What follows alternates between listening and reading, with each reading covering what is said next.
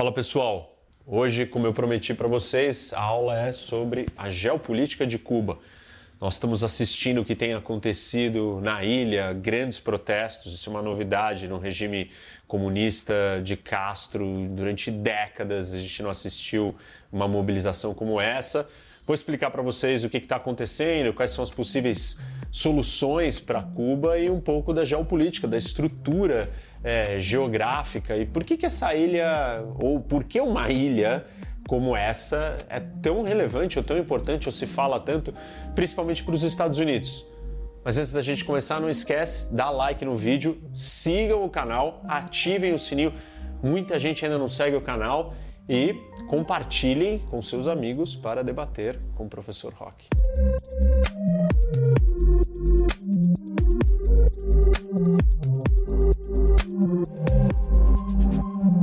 Para ficar mais claro a localização, enfim, a geopolítica toda de Cuba, vamos começar olhando aqui para o mapa. E reparem o seguinte: é, primeiro que Cuba é a maior ilha do Caribe e a região do Caribe, toda essa parte aqui é, da América Central e, na verdade, o norte da América do Sul também dá para a gente incluir ali no que a gente chama de Grande Caribe. Na verdade, eu até já expliquei isso para vocês no Geopolítica da América do Sul, na parte 1, quando eu falo da Venezuela, Colômbia. Talvez a parte mais importante sobre a geopolítica de Cuba seja a sua localização.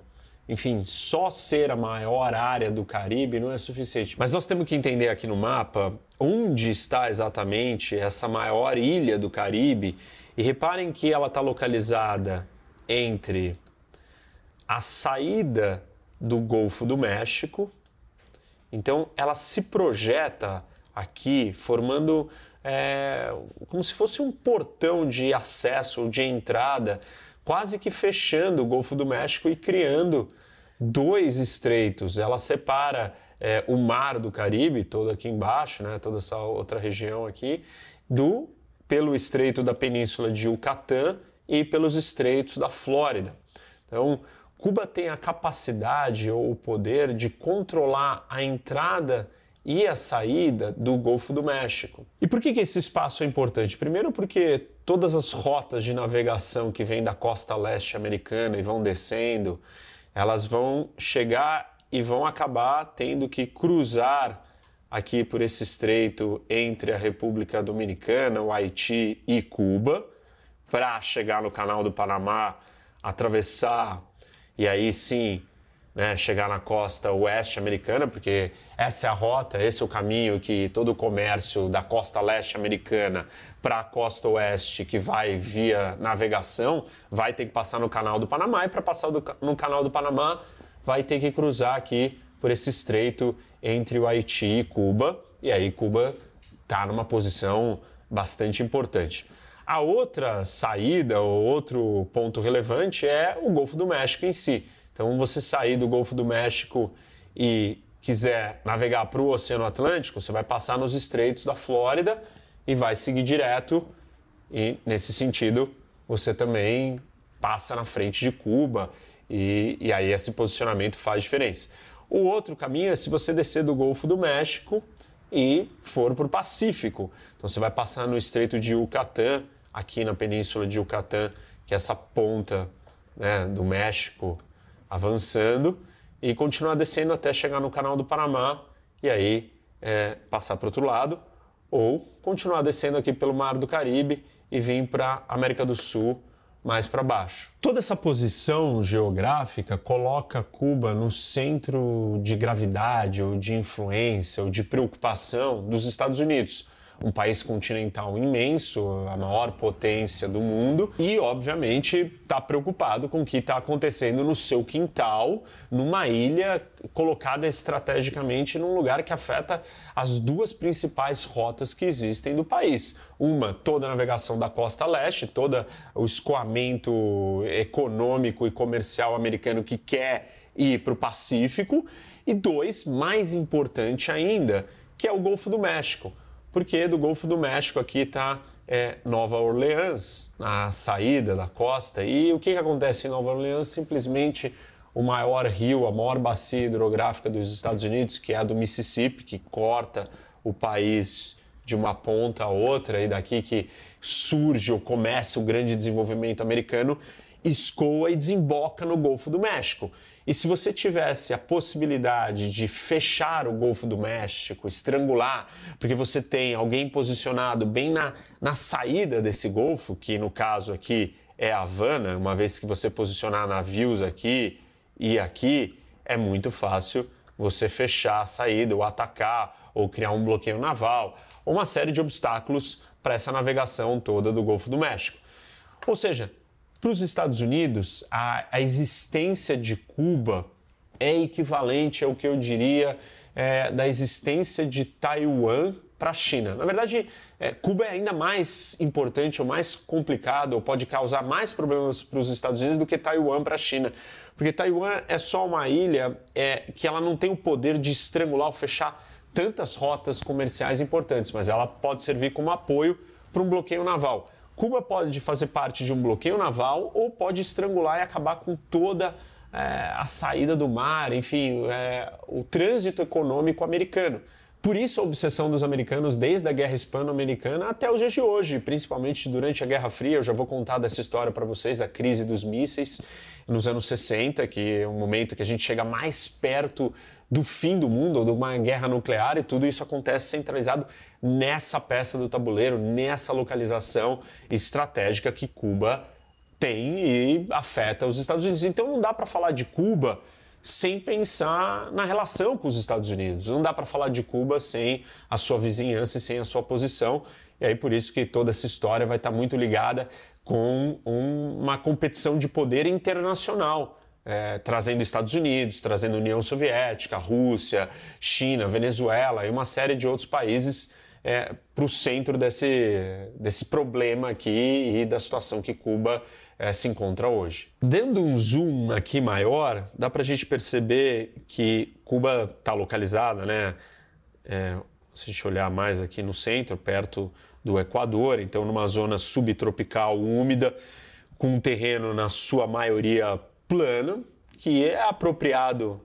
Deixa eu dar um zoom melhor, vocês vão entender é, a topografia um pouco aqui de Cuba com terreno apropriado para agricultura, principalmente para algumas culturas específicas como cana-de-açúcar, café e tabaco, parecido com a história e com a cultura é, nossa aqui no Brasil. Aqui mais ao norte vocês podem ver Havana, que é a capital, que tem é, por volta de 2 milhões de pessoas, ou seja, isso é 20% do tamanho total da população. É uma área urbana grande, né, para uma ilha desse tamanho, 2 milhões de pessoas. Aqui dá para a gente ver a mancha. Além desse terreno plano, nós temos uma outra região mais ao sul do país que tem uma serra, uma região um pouco mais montanhosa. Deixa eu trazer aqui para vocês, que é essa região mais ao sul aqui que vocês estão vendo as montanhas, que é a Serra Maestra. E aqui é, foi uma região assim sempre usada historicamente por vários grupos ou indivíduos que buscavam refúgio do controle governamental, seja é, os espanhóis ou até mesmo daqui que surgiu ou que se abrigou ou começa a Revolução Cubana, foi planejada e executada dessa região, aqui era o refúgio é, deles, da onde eles avançaram para o resto do país. Quero voltar aqui para o mapa maior, né, para vocês entenderem esse posicionamento da ilha. E assim, hoje a gente fala muito de Ásia, é, Oriente Médio, até mesmo leste europeu, presença da, dos Estados Unidos em OTAN e tal, mas durante século XIX, boa parte do século XX, a preocupação dos americanos era com a região do Caribe, era com esse quintal, com esse território adjacente, próximo, porque o medo dos americanos não era necessariamente que, enfim, Cuba virasse uma grande potência, ou algum dos outros países vizinhos fosse uma ameaça, uma grande potência, mas que potências externas de fora é, como os europeus, no caso da Guerra Fria, os soviéticos e assim por diante, usassem esses territórios próximos, e Cuba, por estar nessa localização que eu comentei com vocês, tão especial ou estratégica, que fosse uma base para esses outros países. Então, os Estados Unidos estava muito preocupado que isso não acontecesse. E a primeira política que traz ou codifica ou consolida essa ideia é a doutrina Monroe, que os americanos viram e simplesmente é, estabelecem que não pode haver influência de colônias ou é, de colonizadores nas Américas e nenhum dos outros países é, que já tinham colonizado aqui. que eles querem dizer é não temos, não aceitamos a presença de nenhum outro império dentro dessa região. E esse é o primeiro passo é, da disputa e da confusão, enfim, dos problemas que, os, que eles estão tentando é, solucionar em relação a Cuba, não só Cuba, mas vários desses outros territórios aqui. No começo, né, quando é criada a doutrina em, em 1823, era só uma, um discurso teórico, porque os americanos não tinham capacidade naval para aplicar, fazer valer essa regra. E com o tempo eles foram conquistando mais espaço, mais força, desenvolvendo uma marinha e aí sim conseguiram chegar é, até o ápice do domínio dessa região. E isso acontece, obviamente, com a construção do Canal do Panamá, e aí está tudo consolidado, os americanos têm é, o controle é, e o acesso do canal, que é uma peça muito importante para transformá-los né, num país bioceânico transcontinental, com acesso aos dois oceanos, tanto uh, ou conexão entre os dois oceanos, o Atlântico e o Pacífico. Eles já acessavam o Pacífico pelo outro lado e o Atlântico pelo seu lado, né, pela costa leste e oeste, mas precisava conectar esses dois. E o Canal do Panamá faz isso. Então, percebe? Essa região toda aqui, é, todo esse grande Caribe, toda essa região é muito importante para os americanos e dá para dizer que a hegemonia ou a potência global americana, ela nasce primeiro com a consolidação da hegemonia nessa região. E isso é um conceito básico em geopolítica, quando a gente fala é, de uma superpotência, que você projeta poder para o mundo inteiro. O primeiro lugar que você tem que estar tá forte, estabelecido para ter ambições globais, mundiais, é a sua região. Enquanto você não toma conta do seu quintal, enquanto você não está seguro nos seus vizinhos imediatos, você não participa de disputas internacionais, ou você não projeta poder, ou não vai influenciar, interferir de uma forma sólida em outros lugares e em outros cantos do mundo. Então, o Grande Caribe, essa região, ela tem essa importância e Cuba é a maior ilha da região, e aí vocês já começam a, a fazer a conexão é, entender o porquê de toda essa história, enfim, porquê toda essa, essa relevância, importância, essa fala e essa disputa dos dois entre Estados Unidos e Cuba o tempo inteiro, ao longo da história. A gente pode dizer que os Estados Unidos se tornaram uma hegemonia regional quando eles dominaram principalmente aqui a questão né, do, do Grande Caribe. E o que, que ficou de fora aí nesse momento? Só o Ártico canadense e o Cone Sul. Então, assim, a maior parte do resto do hemisfério estava segura e garantida, e isso permitiu que os Estados Unidos pudessem então embarcar ou partir é, para o seu projeto maior e para influenciar o resto do mundo. Dá para até dizer o seguinte, gente, que a vitória americana nas duas guerras e na Guerra Fria, ela é consolidada ou construída em cima é, do domínio da geopolítica do Caribe. Porque se você não tivesse essa região segura, não teria como os Estados Unidos ter paz é, e tranquilidade para avançar e, enfim, travar guerras tão longe do seu território. Então percebe que, né, estou falando de Cuba, mas não dá para desconectar dos Estados Unidos, da geopolítica americana e da geopolítica da região o Grande Caribe, onde você está colocado, quem são seus vizinhos. E por razões óbvias, o Caribe, ou o Grande Caribe, ele é mais importante para a geopolítica americana do que a América do Sul. É, a distância e a separação da América do Sul do continente do Norte, pelo istmo do Panamá, mostra que você não tem como conectar esses dois lugares, então não são uma ameaça, não, não tem problemas imediatos ou diretos vindo dali. Já o Caribe está muito mais perto, inclusive a distância daqui de Havana para aqui oeste são só 176 quilômetros. É muito perto. Então, é claro que isso daqui é muito mais relevante do que a Argentina, milhões de quilômetros ou milhares de quilômetros de distância, o Brasil e assim por diante. Cuba foi controlada na maior parte do século XIX pelos espanhóis. E os americanos até aceitavam ou toleravam o domínio espanhol, mas sempre com receio ou com medo que os ingleses pudessem acabar dominando a ilha e usando ela como uma base, do mesmo jeito que tentaram conquistar Nova Orleans é, em 1812 e outros episódios onde eles tentaram fazer um cerco e recuperar ou atacar os Estados Unidos. Então, para os americanos era muito importante que Cuba não caísse na mão de algum rival ou competidor seu muito mais forte. No começo, os americanos não tinham capacidade de enfrentar os espanhóis e conquistar a ilha, por exemplo, então eles deixaram eles ali. E Cuba é um dos últimas, das últimas colônias espanholas a ganhar a independência. E os próprios cubanos também estavam numa situação delicada porque eles tinham receio dos ingleses é, não gostavam dos espanhóis, obviamente, queriam ser independentes, mas também estavam preocupados com os americanos. Então tinham medo de expulsar os espanhóis ou lutar por uma independência e acabar nas mãos do domínio ou americano ou inglês. Finalmente, em 1895, é, Cuba inicia uma revolta e consegue a sua independência da Espanha.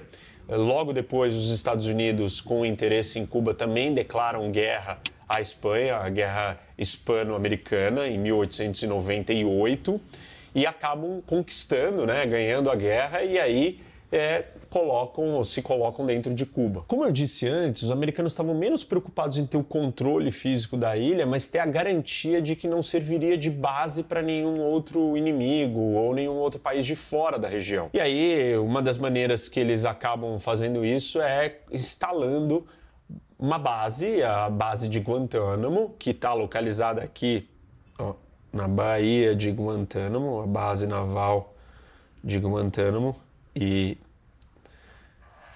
permanece é, com controle americano até hoje. É, é um assunto, enfim, polêmico, porque foi construído a prisão em Guantánamo para terroristas, então tem vários terroristas aí. Obama tentou fechar, não conseguiu, o Bush que criou essa prisão. E é uma base, um território americano na ilha. Os Estados Unidos jamais vai abdicar desse território, principalmente porque ele está localizado aonde? Lembra que eu falei para vocês da passagem? E aqui dá para a gente entender. Toda a navegação que vinha do leste dos Estados Unidos, né? e olha aqui, então Aqui tem a costa leste, é, Nova York está aqui em cima. Deixa eu descer um pouco mais o mapa. Aqui, ó, Washington, Nova York, enfim, tudo isso que descer aqui, passar pelo estreito aqui é, entre Cuba e o Haiti e onde está Guantánamo, bem aqui. Então, é uma posição estratégica, é uma base naval, né, um porto, e com isso os americanos conseguem é, patrulhar, garantir, ter uma presença justamente nesse estreito e em outro e tá com o pé dentro da ilha se precisar ou se acontecer alguma coisa de uma outra potência. Então, essa base se torna uma das peças de garantia ou segurança para que a ilha não seja totalmente controlada ou se torne um território de um outro país. Essa preocupação dos americanos com a segurança nacional, ela já começa depois num período mais à frente com na Primeira Guerra Mundial, quando os alemães cogitam usar Cuba e os americanos interferem na política doméstica de Cuba para impedir que isso acontecesse. Mas o grande pesadelo vem na época da Guerra Fria, quando os soviéticos realmente vão usar Cuba como uma base e vão instalar os mísseis nucleares é, do lado, no quintal dos Estados Unidos. Mas obviamente que essa aliança na Guerra Fria ela não surge do nada e isso acontece por causa da Revolução Cubana, com Fidel Castro é, tomando a ilha, dominando a ilha, na Revolução de 1959, quando ele derruba o governo do Fulgêncio Batista, que era um governo que tinha o apoio dos americanos, e ele instala um regime comunista, marxista-leninista. Isso aproxima ele naturalmente do regime comunista soviético Então, daí é que vai surgir esse, esses laços posteriores durante a Guerra Fria. Não é muito tempo depois, né? Em 59 acontece a Revolução e logo depois, no começo dos anos 60, já tem a crise dos mísseis, que é onde os soviéticos vão usar é, a ilha como uma base militar. Castro toma o poder e ele tenta exportar o comunismo para outros países da América do Sul e do Caribe, como Uruguai, Bolívia, Venezuela, El Salvador e alguns outros. Na Nicarágua e em Granada são os únicos lugares onde eles são mais bem sucedidos para realmente é, conseguir colocar no poder um regime comunista por algum tempo. Tem um outro elemento curioso, importante e interessante do ponto de vista geográfico, geopolítico da gente falar, que são o efeito e o impacto dos furacões no Caribe, particularmente em Cuba. Então dá até para contar assim muitos episódios ou grande parte da história moderna de Cuba sobre o ponto de vista ou da lente dos furacões. Essa região aqui no Caribe ela é, tem uma incidência muito grande de furacões. E esse círculo do Caribe, ele, ele vem mais ou menos assim, ele faz mais ou menos esse, esse roteiro aqui, ó. Ele pega um pouquinho aqui do norte é, da Venezuela, e aí ele vai subindo, desce aqui, faz a volta no Golfo do México. Então, seria mais ou menos isso. E reparem que no centro disso, né, é, desse círculo de furacões que essa região tem, está Cuba. Então dá para a gente contar uma série de episódios é, desde o século XIX que afetaram muito tanto a economia, a política, as relações com os Estados Unidos. A gente tem furacões em 1844 46 que eles destroem a produção de café e fazem ou iniciam a transformação agrícola na ilha, é, da cultura do café para cana-de-açúcar. Então, isso acontece por causa de um furacão, ele dá um pontapé para que isso acontecesse. E o que leva Cuba a uma dependência quase que total uma monocultura da cana-de-açúcar. Esses mesmos furacões né, e tempestades dessa época também enfraquecem o domínio espanhol. É, dá para a gente entender quanto tempo leva para a Espanha trazer ajuda é, para a ilha tão distante do seu território, uma vez que eles tinham sido afetados por um grande furacão e os Estados Unidos muito mais perto. Então, é, a força espanhola vai sendo enfraquecida ali na ilha e o furacão tem um papel nessa história. Até mesmo durante a independência, é, por volta de 1890, você tem alguns é, grandes tempestades e furacões que impedem os espanhóis de chegarem com reforços na ilha e isso facilita a vitória dos cubanos e com a chegada dos americanos, a invasão dos americanos naquele momento, né, em 1898, aí então você tem a total libertação independência e a mudança de é, influência sobre a ilha. Logo depois da Revolução, né, em 1963, e depois também é, da crise dos mísseis, você tem o grande furacão Flora e ele destrói muito do país. E é o primeiro grande desastre natural depois da Revolução. E aí tem uma mobilização do governo, da ideologia comunista, enfim, do regime do Castro para salvar as pessoas, consertar o país. Tem até vídeos que mostram Fidel ali visitando os lugares destruídos, ajudando na reconstrução. E aquilo marcou e fez muito, fez parte da, da mitologia socialista do regime, de, de mostrar a união de todos naquele momento, mas claro que depois isso vai se esvaziando ou vai ficando de lado conforme o governo e o regime e a sua ideologia não entregam o que eles prometem é, e Cuba vai passando por vários outros problemas. Mas, mais uma vez, nós temos um episódio de um furacão que marca é, a política e a economia de Cuba. E eles continuam até recentemente, a gente teve o último que foi o Irma, e teve um efeito destrutivo para a economia do turismo, impactou demais é, a ilha e a economia de Cuba. Bom, eu preciso falar da crise dos mísseis e esse é um, é, enfim, um episódio muito sério, grave, talvez um dos episódios mais marcantes da geopolítica do mundo, porque você tem um momento que a gente chegou mais perto de uma guerra atômica entre Estados Unidos e União Soviética. Isso acontece pela disputa ou pelo posicionamento de Cuba como eu comentei com vocês há pouco, os soviéticos decidiram, o líder soviético Nikita, ele decide que ele vai colocar mísseis em Cuba, depois de uma fracassada é, tentativa de invasão americana na Baía dos Porcos, em 61 não deu certo, e aí Cuba vai lá e pede ajuda para os soviéticos, precisam nos proteger, nos proteger, nos ajudar, e aí então ele aproveita a oportunidade de se sentir ameaçado pelos mísseis americanos que estão localizados na Itália e na Turquia, mísseis nucleares próximos, né? Então se a gente olhar aqui no mapa, vamos então Turquia está aqui, né? E a União Soviética naquela época não não estava limitada somente à Rússia, mas ela dominava boa parte do leste europeu e todos os outros países aqui é, da Ásia Central. Então, tudo isso era a União Soviética. A Itália e a Turquia estavam muito perto, muito próximo, tinham mísseis americanos aqui.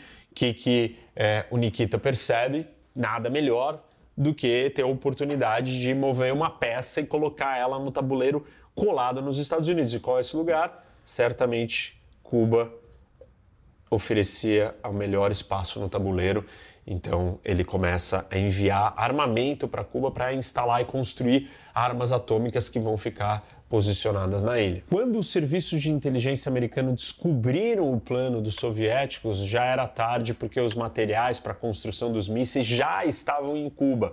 E aí, numa reunião no dia 16 de outubro de 1962, os conselheiros de segurança nacional do presidente Kennedy viram para ele e falaram assim: olha, vamos bombardear os locais onde vão ser instalados os mísseis e vamos invadir a ilha. O que, que o Kennedy decide fazer? Ele decide uma medida mais amena, ele dá um passo atrás e fala assim: não, vamos fazer um bloqueio naval para impedir que o resto do material para a construção dos mísseis possa chegar a Cuba. Vamos fazer um bloqueio à ilha e ninguém vai poder chegar, os soviéticos não vão poder enviar mais nenhum armamento para lá. No dia 22 de outubro, Kennedy decide isso e óbvio que tinha um problema, né? Porque um bloqueio naval é, a uma ilha, e no caso né, a Cuba, que era um aliado da União Soviética, era visto como um ato de agressão. E o Nikita escreve uma carta para o Kennedy dizendo o seguinte: é, você bloquear, impedir a circulação é, da, de águas internacionais ou do espaço aéreo internacional, isso é um ato de agressão e você empurra a humanidade para o abismo de uma guerra nuclear. E esse foi o momento mais tenso, né? a escalada estava próxima de um confronto. E a discussão começou: tá bom, vai, vai fazer um bloqueio naval e o navio soviético que estiver chegando, o comandante ele vai, vai entender o que vai ser dito para ele, ele vai responder como todos os tipos de questionamentos estavam colocados na mesa. Era muito incerto qual ia ser as respostas, o que, que poderia acontecer nessa situação. Os soviéticos e os cubanos insistiam que esses mísseis eram para defesa, para defesa de Cuba, para os Estados Unidos não invadirem. Os americanos a cada minuto ficavam mais desesperados e estavam se preparando para uma invasão da ilha ou para um bombardeio. E aí nós estávamos falando do mais próximo que a gente chegou talvez da Terceira Guerra Mundial e de uma guerra atômica. No dia 27 de outubro, um avião espião, ele decola da Flórida e ele vai sobrevoar Cuba e ele é abatido por um míssil que é lançado na ilha. O piloto americano morre e nesse mesmo período, né, um dia antes, o Castro tinha enviado uma carta para o líder soviético dizendo que, se fosse necessário, ele teria que usar armas atômicas. E no mesmo dia, a gente tem mais um episódio de tensão máxima. Tem um submarino soviético que não está, ele está muito fundo embaixo d'água, ele não tem contato é, com os comandantes, com Moscou, ele não consegue comunicar e o bloqueio naval americano está ali impedindo e lança algumas granadas né, na água para alertar e dizer: olha, sobe, não era para atingi-lo, mas eram explosivos mais fracos para chamar atenção para que eles subissem. Como ele estava muito fundo, ele não conseguia se comunicar. E naquele momento existia um protocolo de segurança dentro do submarino que, se eles fossem atingidos ou se houvesse algum ataque, estariam em guerra e os três comandantes oficiais ali do submarino tinham uma regra, esse protocolo, que deveriam responder. E na cabeça deles, eles entenderam que tinha começado a Terceira Guerra Mundial, que os Estados Unidos estavam em guerra com a União Soviética, e a regra dizia que eles três deles juntos precisavam concordar em acionar o lançamento nuclear.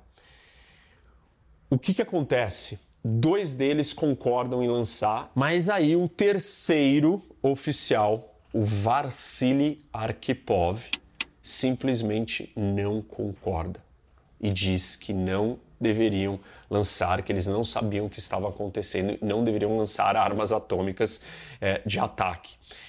E esta pessoa impede o mundo de iniciar uma guerra atômica ou do fim do mundo. Então, um dos três não concordou e não aconteceu. Nesse mesmo momento, o que acontece? Os Estados Unidos elevam o seu nível de alerta para o segundo nível máximo, que é o DEFCON 2, é, que é o nível mais alto, DEFCON é guerra nuclear, então foi o momento que chegou mais perto desse nível de alerta de segurança. Mas, por outro lado, o irmão do Kennedy continuava trabalhando na diplomacia, nas negociações com o embaixador russo e chegam num acordo. O acordo dizia o seguinte: olha, os Estados Unidos se compromete a não invadir mais Cuba, não tentar dominar a ilha e retira os mísseis da Itália e da Turquia, que nós vamos retirar todos os nossos mísseis de Cuba. Eles assinam esse acordo e é isso que acontece. É, e esse foi o momento mais tenso da história da humanidade, talvez esses 13 dias e tem um filme muito bom que para quem não assistiu, que se chama 13 dias que abalaram o mundo por volta dos anos 2000 com o Kevin Costner. Assistam, ele conta exatamente esse período desses 13 dias é, que foram assim, o momento mais tenso geopolítico do mundo e Cuba estava nessa história. Uma das consequências dessa crise tremenda foi o embargo americano a Cuba.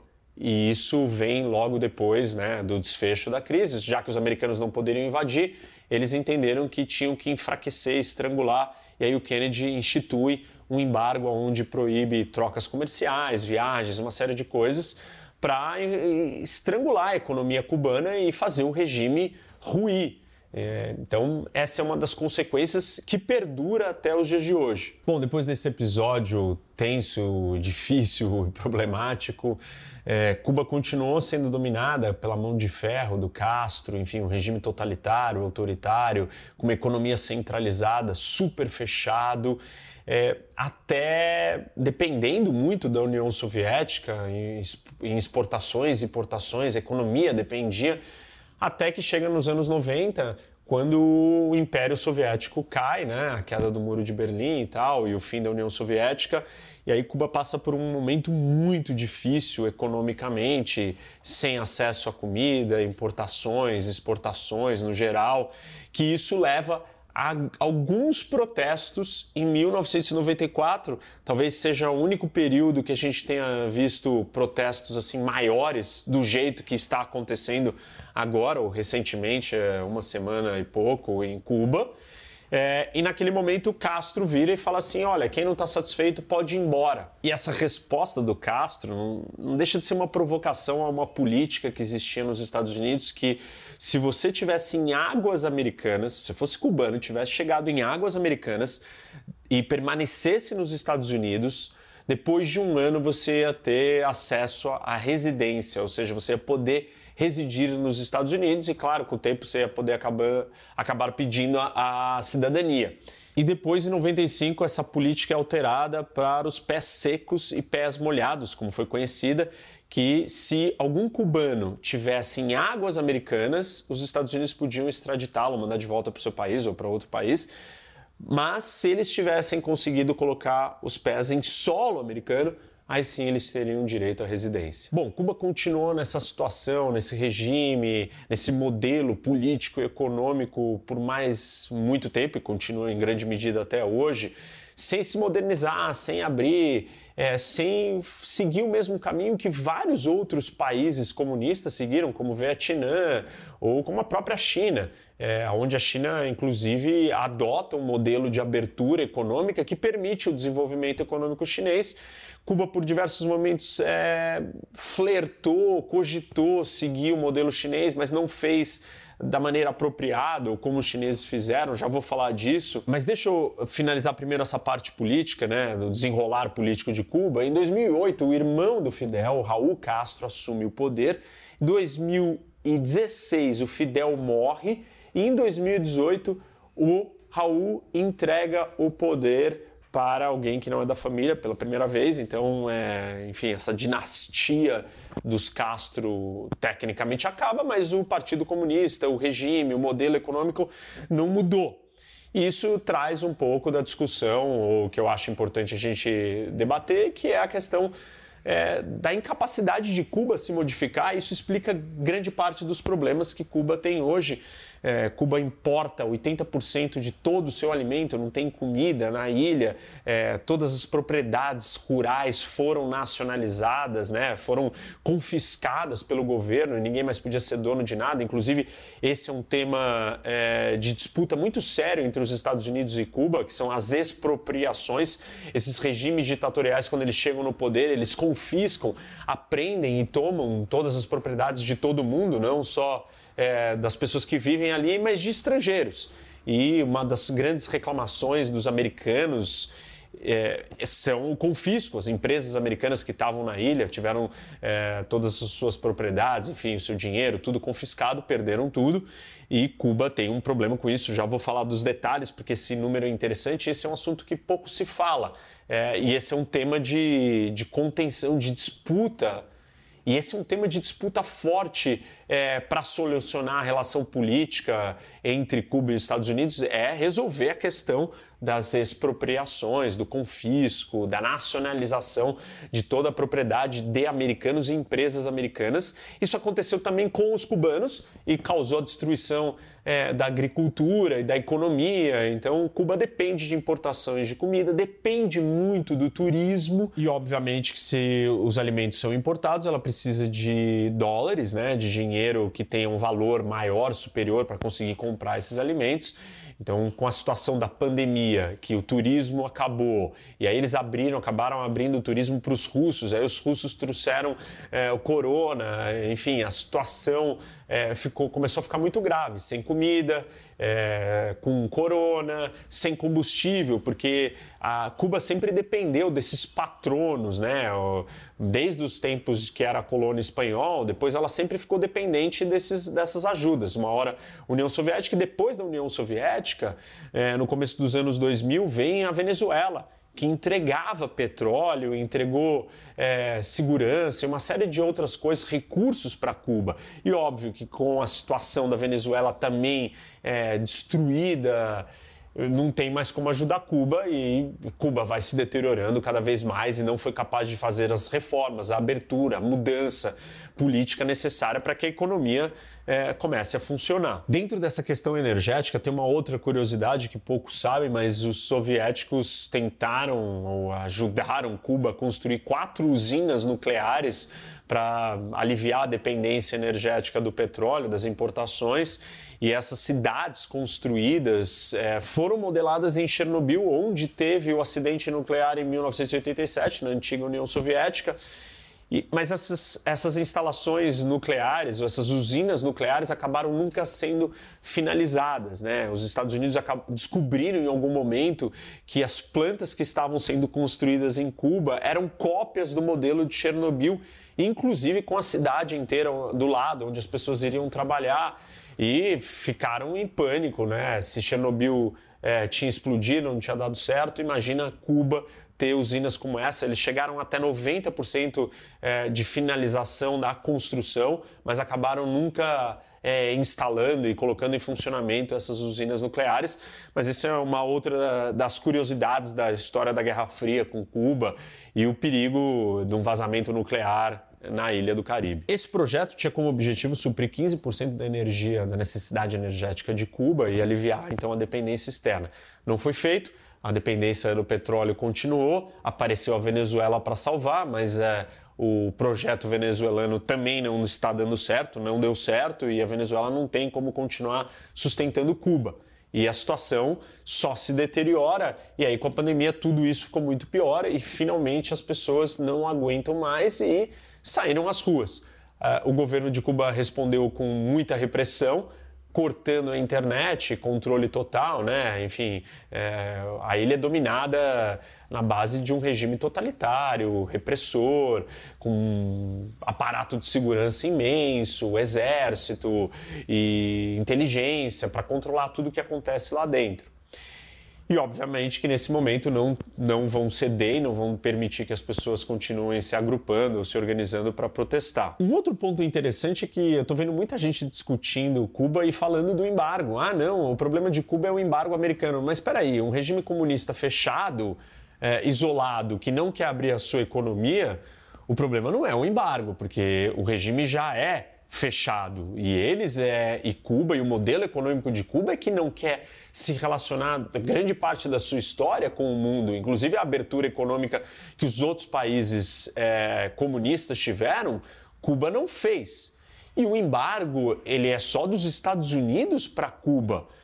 Cuba negocia, comercializa com todos os outros países do mundo. E tem vários outros países que investem em Cuba: Canadá, é, Espanha e outros países da Europa, é, Rússia, China, estão colocando dinheiro na ilha. Então, o argumento de que o embargo é que destrói a economia cubana não faz nenhum sentido, porque, obviamente, que o modelo econômico de Cuba é que destruiu a sua economia. O regime político é que literalmente castra e tolhe todas as possibilidades de empreendedorismo, enfim, de todas as, a possibilidade de desenvolvimento econômico do, do que tem na ilha. Só para vocês terem uma ideia, a China não parou de crescer dos anos 80 em diante porque ela decidiu é, adotar políticas econômicas de abertura. O que, que é isso? Comercializar com o mundo. E ela baseou essas políticas em três pilares.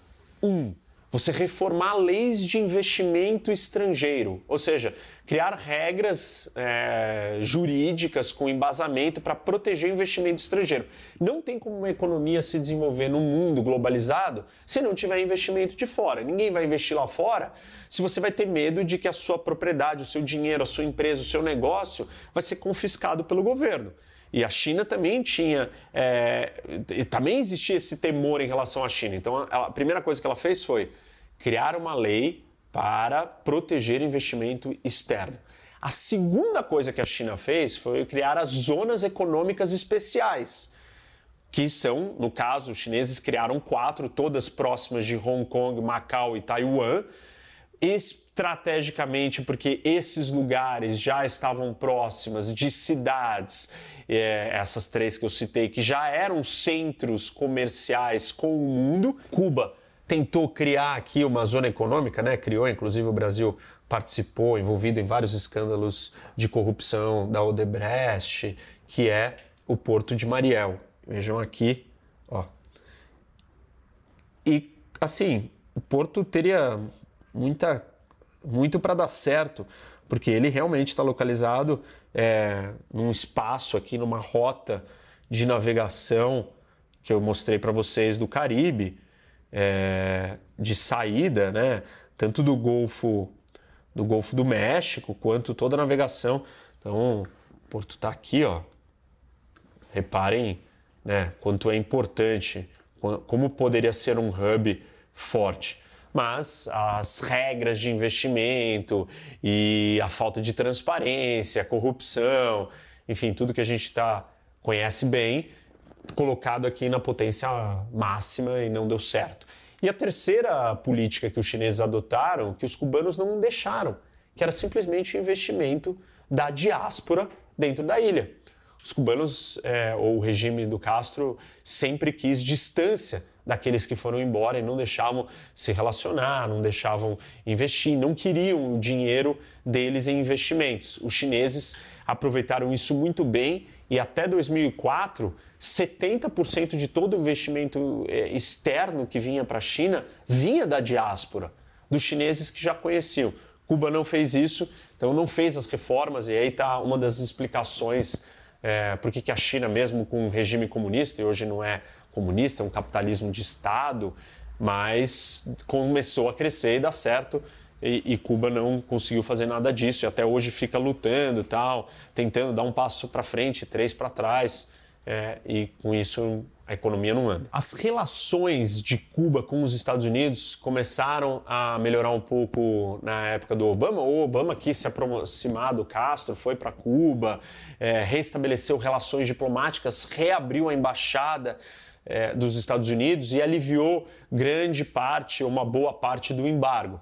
Quando o Trump chegou no poder, ele entendeu que, na verdade, não tinha por que bonificar o regime autoritário de Cuba e fechou de novo, proibiu cruzeiros, proibiu voos dos Estados Unidos que não fossem para Havana, viagens de indivíduos ou de grupos e uma série de outras regras, sanções econômicas contra o governo, contra empresas do governo, contra membros do regime é, do Partido Comunista e deixou a situação ainda mais fechada, proibiu ou limitou a remessa de dinheiro dos cubanos para dentro da ilha. E isso tudo ajudou é, essa situação econômica, ajudou no sentido de é, fez Cuba ficar numa situação ainda mais difícil, com menos acesso a dólares, e precisa dos dólares para comprar alimento, porque a sua produção não dá conta e a maioria dos alimentos são importados, como eu contei para vocês.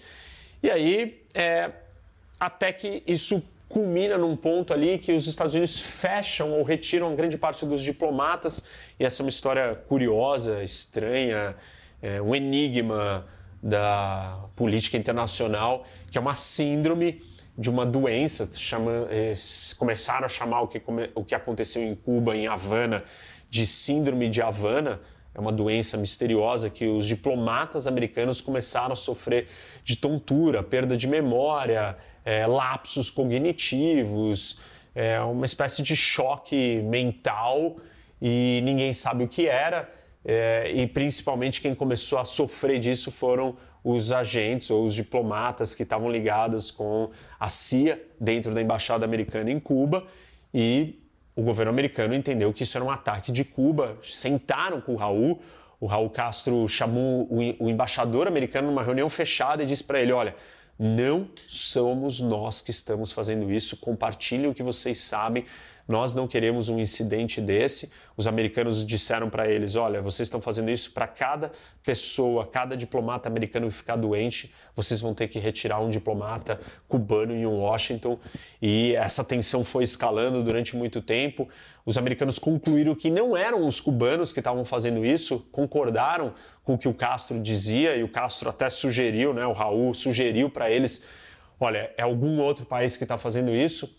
Ninguém nunca descobriu nem o que é. é vários médicos americanos é, pesquisaram o assunto e entendem ou imaginam que sejam uma arma de raios de microondas que afetam a cabeça das pessoas, né, o cérebro é, dessas pessoas que foram atingidas por esse raio. É, ninguém sabe exatamente se é isso, mas vários desses diplomatas estão até hoje doentes. Alguns deles tiveram que se aposentar com sequelas é, dessa situação. O único, a única, enfim, pista que nós temos é que alguns diplomatas americanos na China também começaram a sofrer dos mesmos sintomas. Então, talvez isso indique que a China esteja por trás disso e não era Cuba. Mas esse foi mais um ponto de tensão e fez os Estados Unidos praticamente é, fechar a embaixada, tirou todo o pessoal é, e a situação continua ruim. O Biden não dá sinais nenhum de que vai é, voltar atrás ou retirar as sanções que o Trump colocou. Na verdade, ele prometeu na campanha que ele iria é, voltar ao status da época do Obama, mas não fez isso porque tem apoio dos dois partidos, democratas e republicanos. Na verdade, ele foi até mais longe. Ele é, ele trouxe mais sanções ou colocou mais sanções contra a ilha, dado o que está acontecendo, dado a reação do governo cubano com os manifestantes, a repressão. Então, os Estados Unidos têm que se posicionar e perceberam que é um momento de oportunidade onde realmente o regime é, comunista pode cair se a população continuar firme ali, ou enfim, engajada e disposta, a situação vai se deteriorando e vai ficar mais difícil. Então, os Estados Unidos está é, cercando mais. O Biden vai continuar fazendo isso, deve seguir desse jeito. A política doméstica americana, é, a questão dos cubanos é bastante presente por causa da Flórida, que tem muitos imigrantes e é um, país, é um estado importante na, na política interna americana. Vários cubanos que moram na Flórida, o sonho deles é voltar para Cuba, enfim, ajudar a reconstruir a ilha mas a situação é, não está fácil e acho que não vai melhorar tão cedo. Vai ser difícil desse regime continuar mantendo no poder, mas as pessoas também vão ter que estar dispostas a lutar. Esse é o que acontece com todas as ditaduras. Você não consegue simplesmente derrubar é, um poderio desse sem armas e sem luta. e não sei, não sabemos o que vai acontecer. Vamos continuar acompanhando. Espero que vocês tenham gostado, perceberam quantas coisas diferentes estão ligadas a Cuba. E enfim, é isso. Bom, é, então espero vocês na próxima. Não esqueçam antes de vocês desligarem, dá like no vídeo, seguir o canal, ativa o sininho para receber notificação, compartilhem com os seus amigos e venham debater com o professor Rock.